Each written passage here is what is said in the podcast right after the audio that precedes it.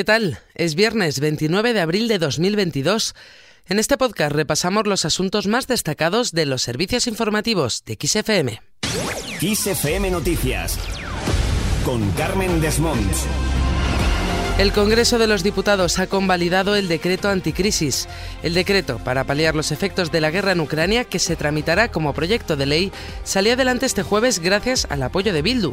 No contaba, en cambio, con los votos de RC que reclamaba al gobierno responsabilidades ante el supuesto espionaje a líderes independentistas, ni tampoco del PP, que reclamaba un mayor compromiso con sus propuestas fiscales para facilitar la convalidación.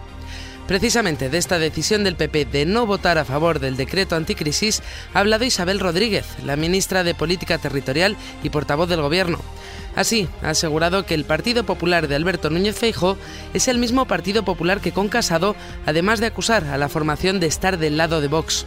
Y hubiéramos deseado que en este decreto y en esta votación de hoy hubiera estado el principal partido de la oposición. Pero, oye, solo un mes el señor, Rajo, el señor Feijó al frente del Partido Popular y sigue siendo el mismo PP de Casado. Es que en un mes le hemos, ha demostrado ya eh, cuál es su papel para la oposición y ha demostrado ya de qué lado está. Está del lado de Vox y en contra de los intereses de España y de los españoles y las españolas. Además, la portavoz ha asegurado que no han pactado nada con Bildu a cambio de su apoyo al decreto. Ni ahora ni nunca, ha matizado. Por otro lado, acerca del supuesto espionaje con Pegasus, la ministra ha indicado que el gobierno no tiene nada que ocultar y que va a aclararlo todo. Este es un país democrático y de derecho. Y ante unas acusaciones eh, de este tipo, lo primero que hay que hacer es aclarar los hechos, que es lo que desde el primer momento ha planteado el gobierno. El gobierno no tiene nada que ocultar. El gobierno se somete al Estado del Derecho. El gobierno tiene que respetar las normas y las leyes. Como consecuencia de ello, en algunos casos ni siquiera tenemos esa capacidad de defensa ante esas acusaciones. ¿Y qué es lo que ha ofrecido desde el primer momento el gobierno? Aclararlo todo. Isabel Rodríguez también ha asegurado que el presidente del Gobierno, Pedro Sánchez, respalda la gestión de Margarita Robles al frente del Ministerio de Defensa. Se refiere así a las explicaciones que dio en el Congreso sobre el supuesto espionaje independentistas. Para Isabel Rodríguez, si Sánchez no respaldase su gestión, Robles no sería ministra. También este jueves salía adelante la Comisión de Secretos Oficiales. Contará con los 10 únicos diputados, uno por grupo parlamentario, que recibirán información sobre el uso de los fondos reservados y que podrán controlar las actividades del Centro Nacional de Inteligencia. El Gobierno podría convocar esta Comisión de Secretos Oficiales la próxima semana. Sobre la presencia de miembros independentistas en esta comisión de secretos oficiales ha hablado el expresidente del gobierno, José María Aznar.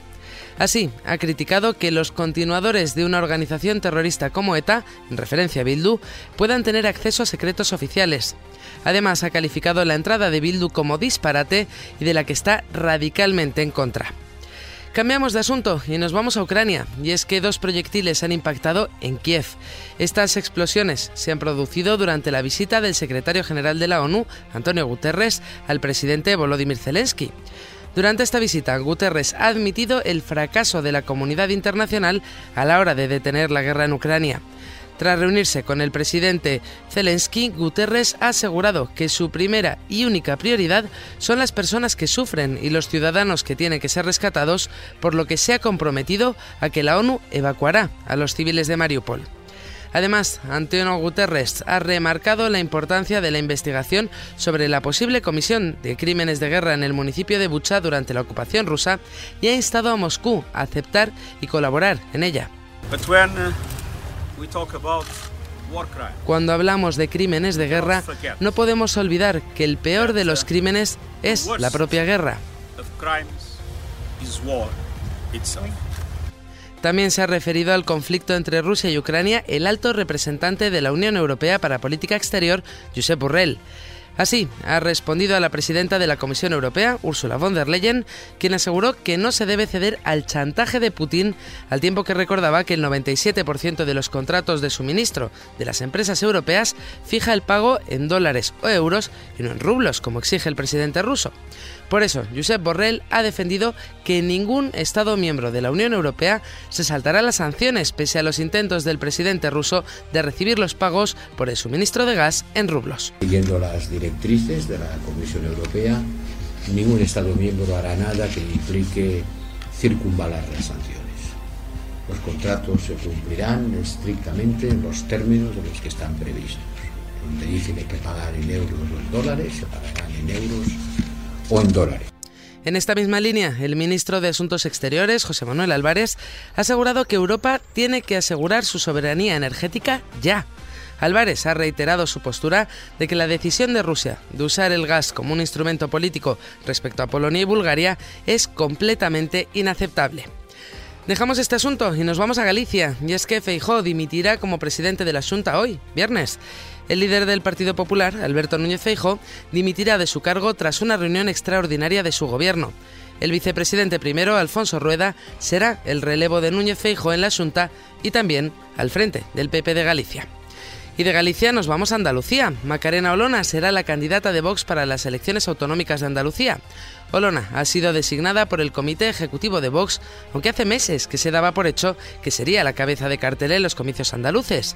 En un mensaje en redes sociales, Olona se ha hecho eco de su nombramiento mencionando su arraigo con Granada y ha dado las gracias a Bascal y a la dirección de Vox por, ha dicho, ese enorme privilegio. Más cosas, arranca el puente de mayo, un fin de semana largo por la festividad del 1 de mayo, que en varias comunidades pasa el lunes. La Dirección General de Tráfico estima que a lo largo del fin de semana se producirán unos 5 millones de desplazamientos de vehículos por carreteras. La operación salida arranca hoy a las 3 de la tarde y concluirá en la medianoche del lunes día 2 en Andalucía, Aragón, Asturias, Castilla y León, Extremadura, Madrid y Murcia, comunidades en las que la festividad del 1 de mayo se ha trasladado al día siguiente. Y terminamos con la reina del pop.